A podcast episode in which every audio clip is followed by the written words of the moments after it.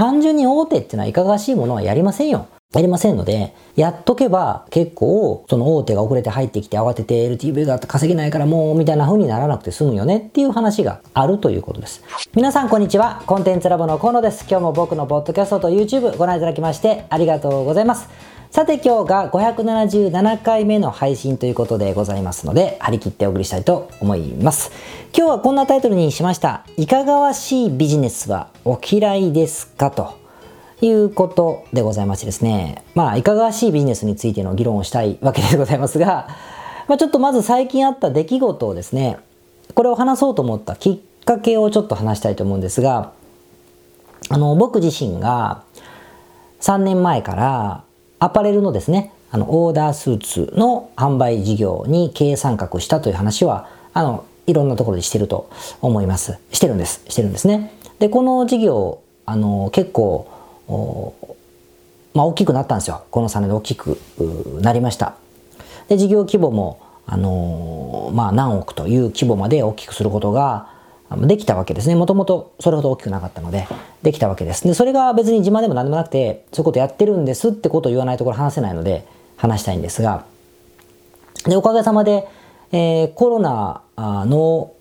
まあ、このご時世になって、えー、1年半ぐらい経ちますが、売り上げはね、伸びてたんですね。伸びたんです。スーツなんですよ。スーツなんだけど、ビジネススーツなんだけど伸びていたということがあってありがたい話だったんです。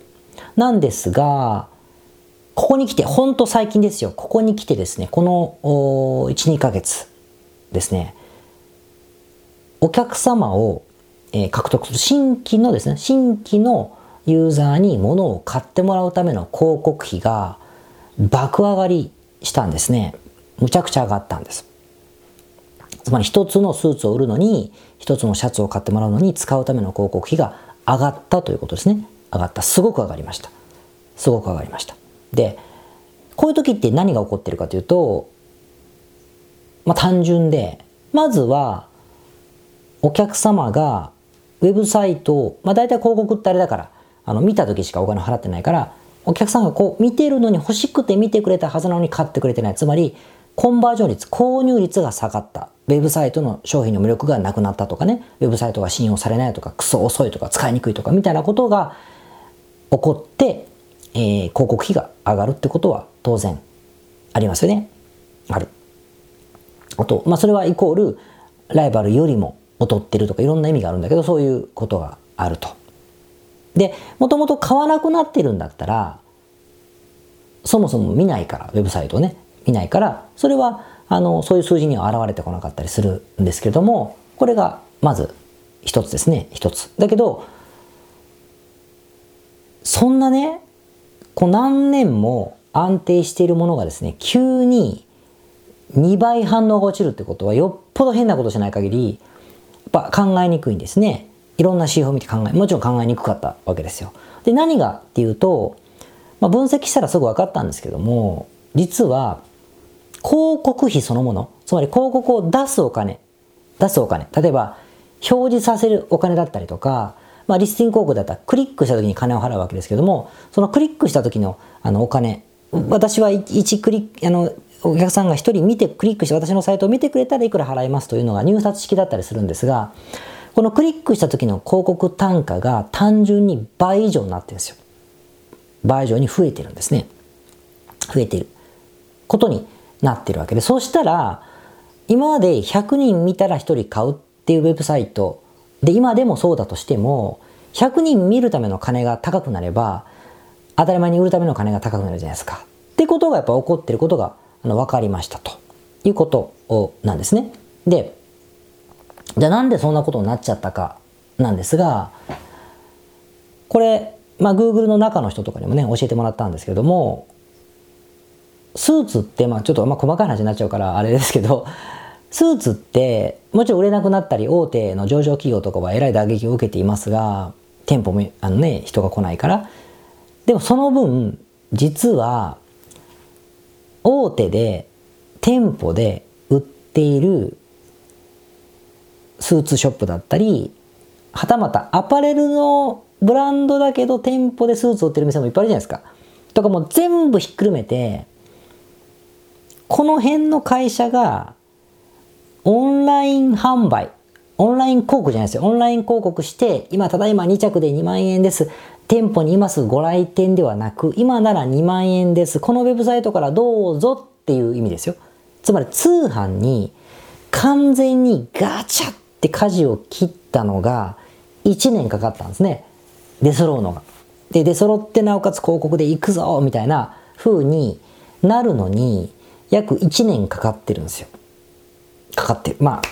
中の人、いろんな会社があるからね、全部とは言いませんよ。でも、まあ、大きな、あの、視点で見れば、そうなってるわけで、で、こう1年ぐらいかかって、みんながオンラインでやりましょうってなったから、店舗のビジネスが大きいわけだから、アパレルと店舗がこんだけ、で、オンラインがこんだけだったものが、これ全部オンラインになると、当然のごとく、この表示するための競争が激化するので、クリック、その広告費って上がるじゃないですか。ってことで広告費が爆上がりするということが起こったということなんですね。で、ここから得られる教訓っていうのは当然のごとく大手が来たらやばいぜという話で 終わりだし、まあ今それにも増してスーツがめちゃくちゃ売れる世の中だったらこのスーツがめちゃくちゃ売れるこの度合いと大手が進出して広告が高くなる度合いこれがこう追いつかないから未だにこう儲かったりするんだけどもなかなか大手来ると大変だよということもまああるしあのこうならないためには特にリピートですね。リピートの売り上げで利益が大きくなるように設計しておかないと小さい会社はもうふ吹き飛ぶみたいなところがまああるんです。あるんですよ。まあ、まあ、だから僕らのやってる事業はリピートのリストは幸いこの何年かで集まってるからリピートのあの販売というのは減らないんです。だから新規はでも広告費があのかさむからあのリピートで回収できるぐらいのキャッシュフローをちゃんと厳密に計算するとかもしくは新規をもっと効率的に売るためにどうするかっていうことだったりとかいろいろ考えることがあの増えちゃったわけでこうやっていくんですけども、まあ、教訓は大手が来た時には広告費が爆上がりをしていくのであのどうしてもリピートのビジネスを、えー、リピートで LP が LTV が最大化するような形をそこまでに作っておかないとやばいよねという教訓に当然あのなるんですね。まあ、それはいいやそれはそうするんですってことなんですけれどもなんですがそれはそれで結構大変じゃないですか。そうなんだけどみたいな話があるし大手なんて資金があるからあのめちゃくちゃ広告費使ってきますんでねだって1年間で、例えば前も言ったけど6億赤字でも大丈夫みたいなふうにやられちゃったらもうたまったもんじゃないですよね。ってなってくるとまあ大手がと戦わなくていいものをやった方がいいよねっていうふうになるじゃないですか。皆さんが安心してても大手ってめちゃくちゃずれて入ってくるから、うわーってなることもあるわけですね。じゃあ、何をしとくと大手と戦わなくて済むかってことになるんですが、これが今日の本題なんですけども、それがいかがわしいビジネスなんです。あの、まあ、他にもあるか、他にもね、今日ネタにしようと思ったもう一個のアイデアが、えー、いかがわしいのではなくて、単純に規模がちっちゃいやつですよ。例えば、めちゃくちゃ限界まで広告費を貼っても、年商2000万にしかならないようなビジネスっての大手はやりませんから。やらないから。それは戦えるけれども、でも2000万が限界の商売だとしたくないって言いませんみんな。だから、あえて外したんです。それでいい人は、その大手がやるのがアホらしくなるぐらいの市場規模がちっちゃい。でも自分だったらプチ贅沢だけど、日本においてしか2000万って贅沢できないと思うけれども、ぐらいのものをやればいいんですが、これちょっと今日のネタにしなかったので、また今度違う時にやりますね。あの、置いときます。自分だけだったらめっちゃ食えるけど、えー、大手だったらバカみたいみたいな金額のことをやっとくのも一つの方法なんですが、もう一個がいかがわしいものをやるということなんですね。で、単純に大手っていうのはいかがわしいものはやりませんよ。やりません。やりませんので、やっとけば結構あの、その大手が遅れて入ってきて慌てて LTV が稼げないからもうみたいな風にならなくて済むよねっていう話があるということです。で特にこういう時代だと、如実にこれがあの出てくると思っていて、で、こうサイクルがあってですね、例えば、1999年にですね、えー、多分1999年だと思うんですけど、2000年ぐらいかな？ぐらい、もう20年ぐらい前ですよ。ぐらいに、あの、あの、かの有名な日本にダイレクトマーケティングを初めて紹介したと呼ばれている、えー、ピンク本、神田正則先生のですね、ピンク本、あなたの会社が90日で儲かるという本がありますね。僕みたいな人はみんな知ってると思いますけど、今時起業を始めた方はご存知ないかもしれませんが、あのー、まあ、神田さんの有名な本が出たのが1999年ですね。99年じゃないのかな？ごめんなさい。まあ、年数はちょっと面積してください。それぐらいの時期。で、その頃に、ノリに乗ってる時の神田さんが、あの、雑誌のインタビューに答えてらっしゃる、音声があるんですよ。うーん、週刊ダイヤモンドだったかな？ちょっとこれも面積でお願いします。あの、で、その音声、僕ももちろん、あの、拝聴したんですが、その時にね、えー、起業をこれからしていく人たちはどういうふうにすればいいかっていうことを提言されてるのがあって、当然起業しない頃だったから僕はもう見てたわ、聞いてたわ、一生懸命聞いてたんですけど、その時におっしゃってたのは、これからその低コストで生活費を賄いながらね、投資を受けたりせずに自分の身の丈に合った貯金額で2、3ヶ月か半年ぐらいの中でキャッシュフローを回していくのであれば、やれることって限られてるんだと。で利益の、まあ、利益のこう率がね、8割以上あるような物販をやるか、利益の率が8割以上ある物販をややるか、で、リピートするようなね、物販をやるか、もしくはコンサルティングとか、当時コーチングってあんまり一般的じゃなかったから、コンサルティングとかの事業で自分の労働に対してある程度高い金額の顧問料をいただくかという、こうどっちかしかないんだというふうにおっしゃってたもうどっちかしかほとんどないとおっしゃったんですよ。利益額が8割以上、利益の幅が8割以上あって、リピートしてもらえて、ある程度高額な金額が設定できるものっていうのは、そのしかないと。つまり具体的に言うと、コンサルティング業をするか、あの、どんなコンサルでもいいんだ人事コンサルでも経営コンサルでもマーケティングコンサルでもいいんだけど、コンサルをするか、もしくは健康食品、いかがわしい健康食品とかコンプレックス商材を高い金額設定して原価クソ安くして売るというこの2つぐらいしかないんだっていうふうにポロッとおっしゃってるのがあってですね今でも覚えてます。つまりご本人もいかがわしいものなんだということをおっしゃって自分がコンサルタントだからいかがしいというのはいかがしいつもりでやってませんからね。でもいかがしいという評価は間違いなくていかがしいもの。っていうふうに当時断言されていてやっぱ当時もやっぱりその店舗で商売するとかですね物を作って売るとかいうことっていうのはもう飽和状態でもうバブルも崩壊してだいぶ経ってるわけだから何やってもなかなかうまくいかない時期なわけですよ。そういう時にあなたが戦いたいなら、いかがわしいものに流れていくしかないよねって話をされているのって、今まさにインターネットでどうのこうの、YouTube がどうのこうの、ソーシャルで個人の時代だっつったって、これがもうコモディティなので、その中でも戦っていこうと思ったら、あと、過去はね、アドワーズ広告、Google 広告が触れるだけでもすっごい得してたんで、あの、みんなわかんな、わかんなかったんでね。だけど今はね、代理店だっていっぱいあるから、Google 広告出せることが有利では全くないので、やっぱり似てるんですよ。そうなってくると、やっぱりいかがわしいものをやるというのは、非常に大事なチョイスになるのかなというふうに思いました。で、僕のコンサルティング事業っていうのは、あえていかがわしい方にカテゴライズします、今日は。しましょう。で、えー、コーチングもそうですね。だから結構いかがわしいですね。なんかユニクロがコーチングビジネスするってちょっと想像できないでしょ？あの、まあ、するかもしれないけど、するとしてももうちょっと違う形でもうちょっとハイカラな感じだと思うので、えー、コーチングだったりとか、もしくは人生を豊かにしましょうみたいな、自分らしく生きましょうみたいなことを言ってる、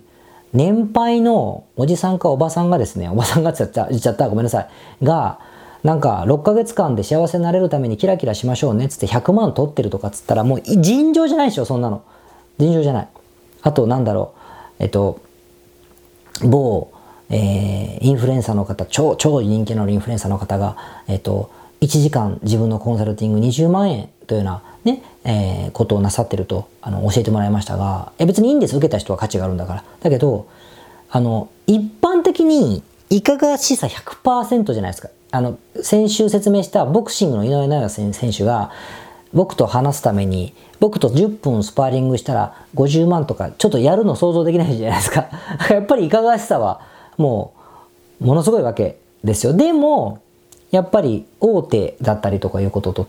対抗する必要がない商売なので、とても理にかなっているという部分が、あの、あると、あの、思うんですね。だから結構、だからなんだかんだ、なんか細かいこと工夫しなくていい究極のビジネスって、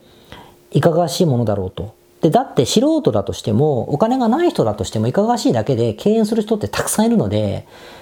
やってるだけですごいいいんじゃないかなと思っていて、いかがわしいっつったって別にその、詐欺的とか嘘とか無価値なわけない。だってそれだったらお金を払ってくれる人はいないはずですから。って思うとですね、結構、やっぱり現実的にそういうのがうまくいってるなって思うんですよね。例えば、あの、僕のね、クライアントさんでも、えー、CBD、CBD ですよ。大麻草から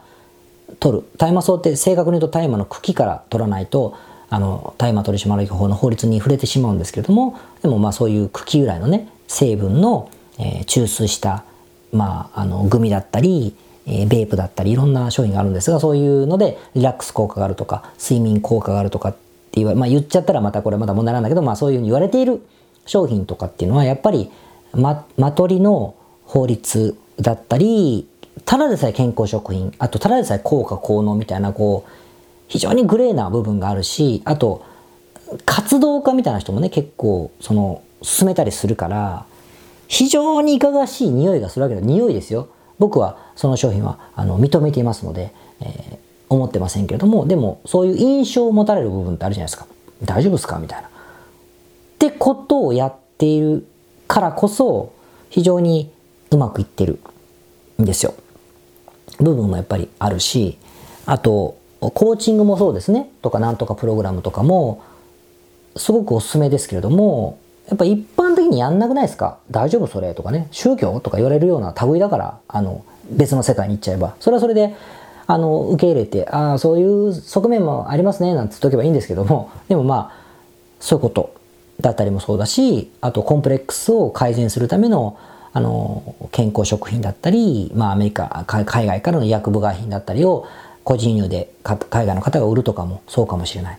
てことっていうのはやっぱり人、まあアダルトグッズとかもそうですよね。まあ我々でまた広告のあの出しにくさだったりいろんな問題があったりするんだけど、こういうのって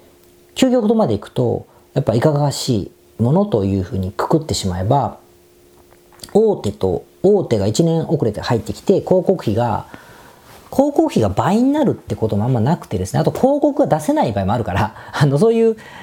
いかがわしさがあるからこそそのいろんなまともな会社から相手にされない部分ってやっぱあるんですよ。だって広告出せないってまさにそうじゃないですか。Facebook も Google もあのタバコの広告って出せませんからね。あの出せないじゃないですか。とかと一緒でこういう制約はたくさんあるけれどもでもさっきの大手が入ってきたとかライバルが増えてきて広告費が倍になるみたいなことってのは結構なりにくいし利幅も確保しやすい。つまり2000年になるかならない頃に神田さんがおっしゃっていたいかがわしいものというのぐらいしかやることがないんだよね。利益幅を8割以上作ってリピートさせて、えー、大手と競争しなくてよくてっていうのはそれぐらいしかないんだよね。それしか半年内で食う方法がないんだとおっしゃったのと同じようなことが今も起こっているというのはあるんだろうと。あの思います。あと転売もそうじゃないですか。転売で日本の本当に伝統工芸でいいものを海外の方に分かってもらおうと思って一生懸命 eBay とかバイマとかね、あ、eBay じゃないや、eBay とか Amazon に出しているかもしれないけれども、でもそれだったら著作権とか商標権上等って感じで、フィギュアだったり、トレーディングカードだったり、アニメのなんとかみたいなものをですね、バンバンバンバン売った方が、はるかに売れるし、競争も少ないえー、わけじゃないですか。これいかがわしいというのは、あの、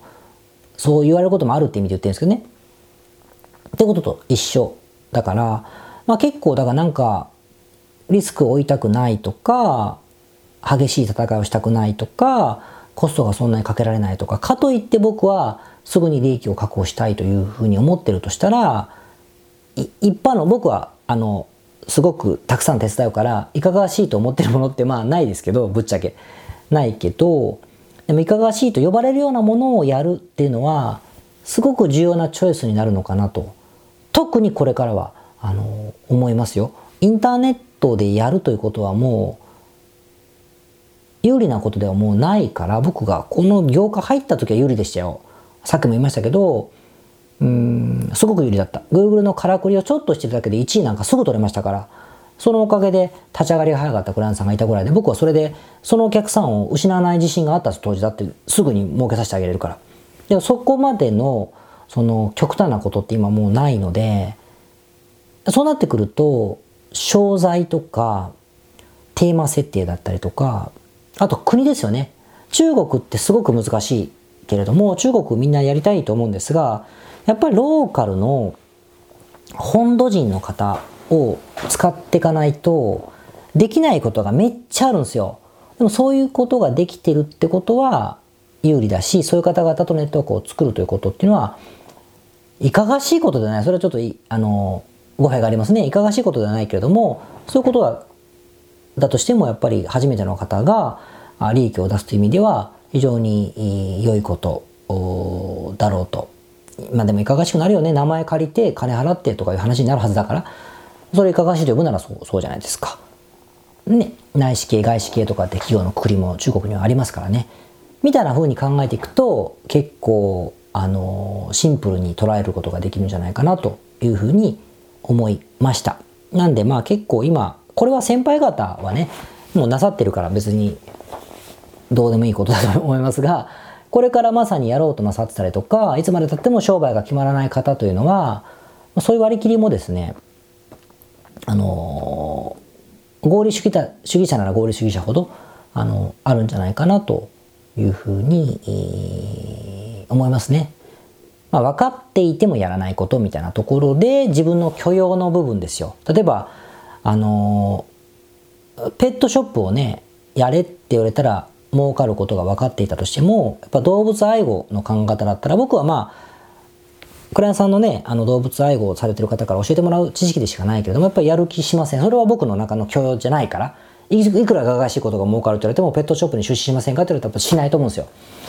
あの犬は好きですけどね。でもちょっと違うなと思うけれどもでも例えばクライアントさんがあ半年で100万円の人生改造プログラムを販売なさるならもう喜んでお手伝いすると思うんですね。もうこれはもうただの僕の基準なんですがそのまあせめぎ合いの中でねあのいかがわしいことをなさったらいいんじゃないかなとお勧めしておきたいと思います。あのちなみに最近出版された本で、えー、元リクルートの創業者の江添さんがのことを江蔵さんが書いた本じゃなくてもうお亡くなりになりましたから江蔵さんのことをピックアップした本で「あの企業の天才」って本があるんです。これ読んでない方はねとても面白いのでご覧になったらいいと思うんですが江蔵さんの起業家としてとてもいかに天才だったかってことがねあの載っているわけですけどもやっぱ江蔵さんもあの製造業製造業全盛期朝鮮戦争から始まりこう特需があって日本の製造業は世界を圧巻した時代に情報産業やってますから、今でいうリクルートの、えー、スーモとかの原型、つまり住宅情報雑誌とか、求人雑誌とかを出したのって、トラバーユとかもリクルートじゃないですか。ああいうのやってるのって革新的だったわけですね。だから昔で言う Google ですよ。そういうことを編み出した人なわけだから、ものすごい発想力なわけですけれども、だから面白いんですが、でも当時はやっぱそういうのって、いかがわしい会社だって言われてたんですって。で、エイトさんのキャッチフレーズというか、その社税というか、いかがしくなれというふうに、えー、誰だっけな、大英の中内さん、大英があの一時期ちょっと業績が悪くなった時に買ったんですよね。あの株を、あの、譲れる時に、いかがしくなれって大英の社長が社員に言ったんだっけな、なかなで、いかがしくなれというのはね、あの、すごくキャッチフレーズとしてその本には書いてあるんですが、だからまさにいかがわしかったからこそ、そこまで成長したという話も載っててですね、まあ、結構あの面白かったですよ。まあそう余計な話になってましたけど、なので、あの、悩んでる人は死のことの言わずに、食っていくとか、成功するというか、まあ、軌道に乗せるってことがとにかく最初は命題だと、生きる意味とかも多分何どうでもよくて、もうその、それが命題だと思うので、そういう人は、あの、今特にね、あの、いかがわしいものっていうのは、あの、意識なさるといいんじゃないかなと思いました。それではまた次回。はい、577回目の雑談でございます。今日はさっきちょっと本題でも言ったリクルートのですね、江戸江さんのことを書いた、えー、企業の天才という本について、というか本からちょっと抜粋にしたいと思うんですが、あのー、まあ、最近僕読んだからこの話するんですけど、その中でね、リクルートがいかにすごい考え方だったかってことが出てくるから、まあ、ほとんど読んでほしいんですけど、それは置いといて、ただねあのリクルートはもともとねリクルート事件ってあったじゃないですか。政治家を巻き込んだやつ。っていうのはリクルートリクルートコスモスという不動産会社をデベロッパー会社を作った時にそのリクルートコスモスが上場する前の未上場株を配ってたんですよ。政治家とかに。でその未上場株っていうのは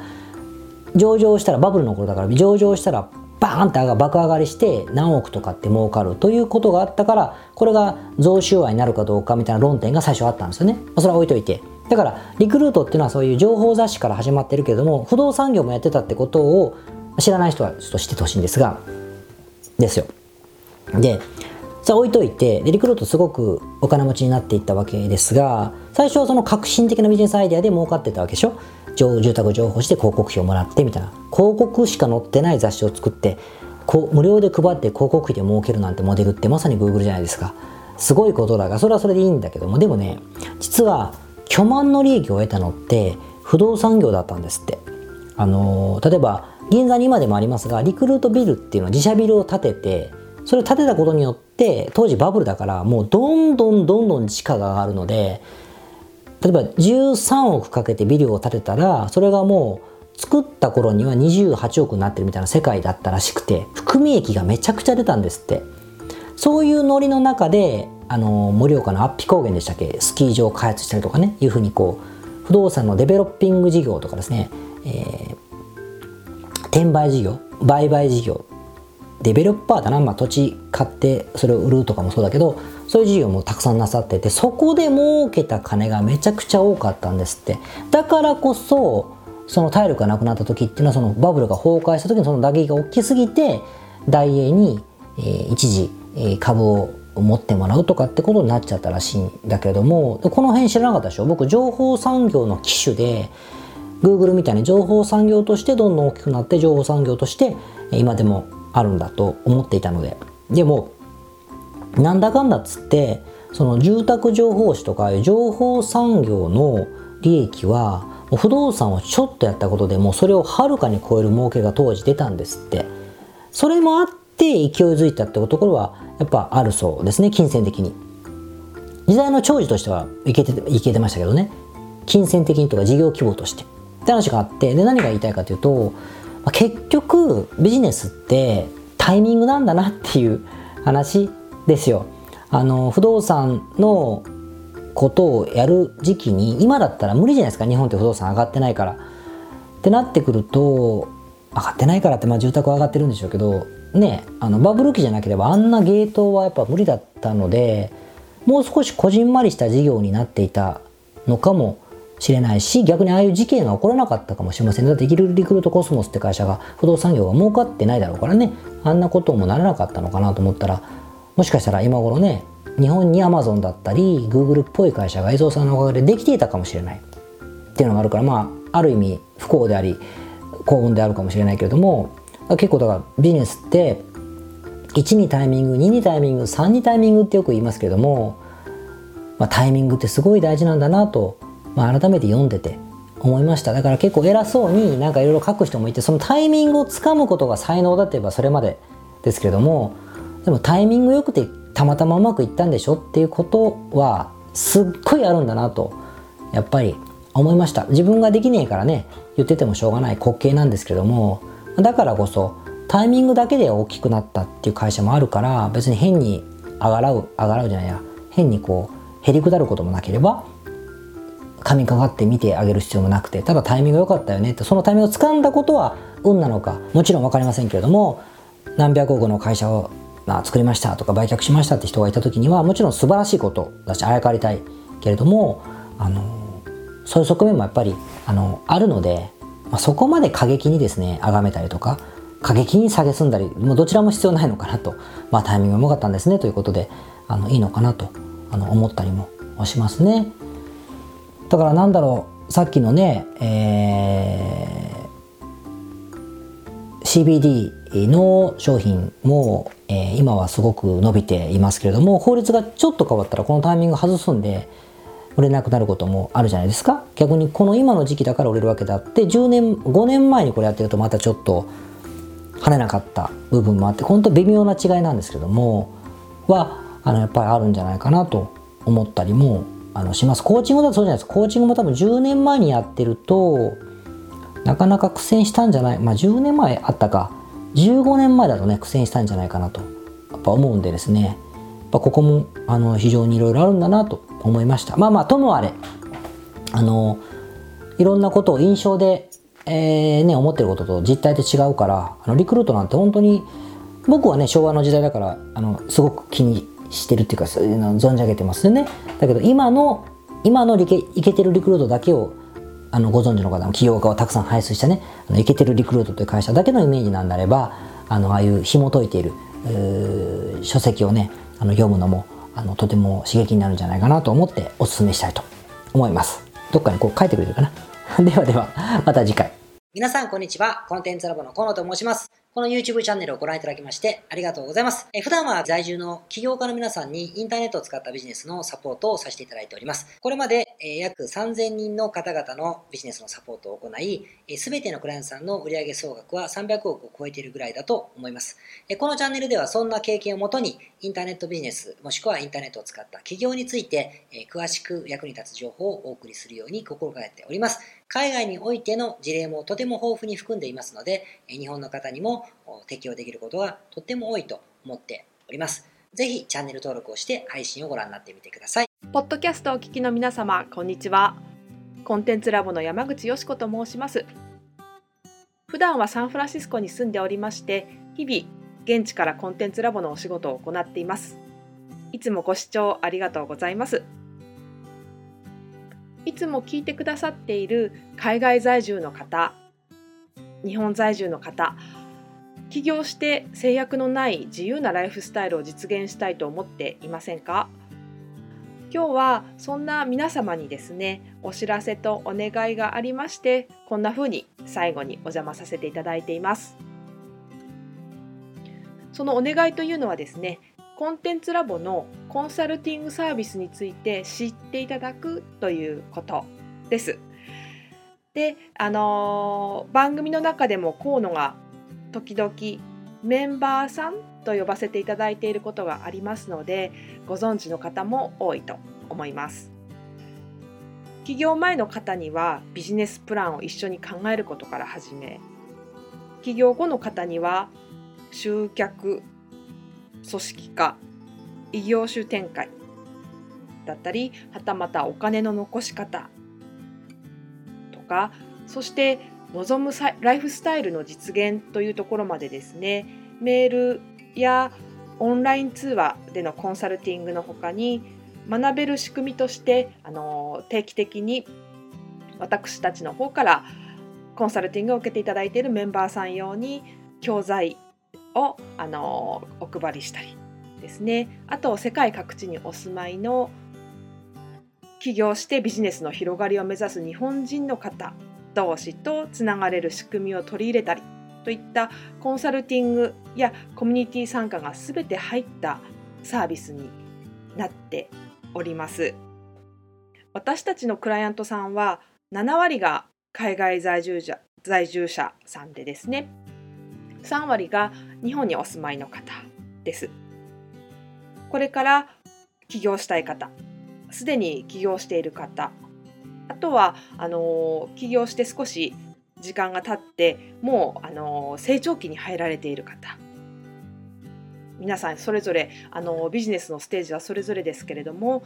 とても刺激的にご一緒させていただいています。でよく聞かれるのですけれども海外在住ということにかかわらずですね私どもでは日本に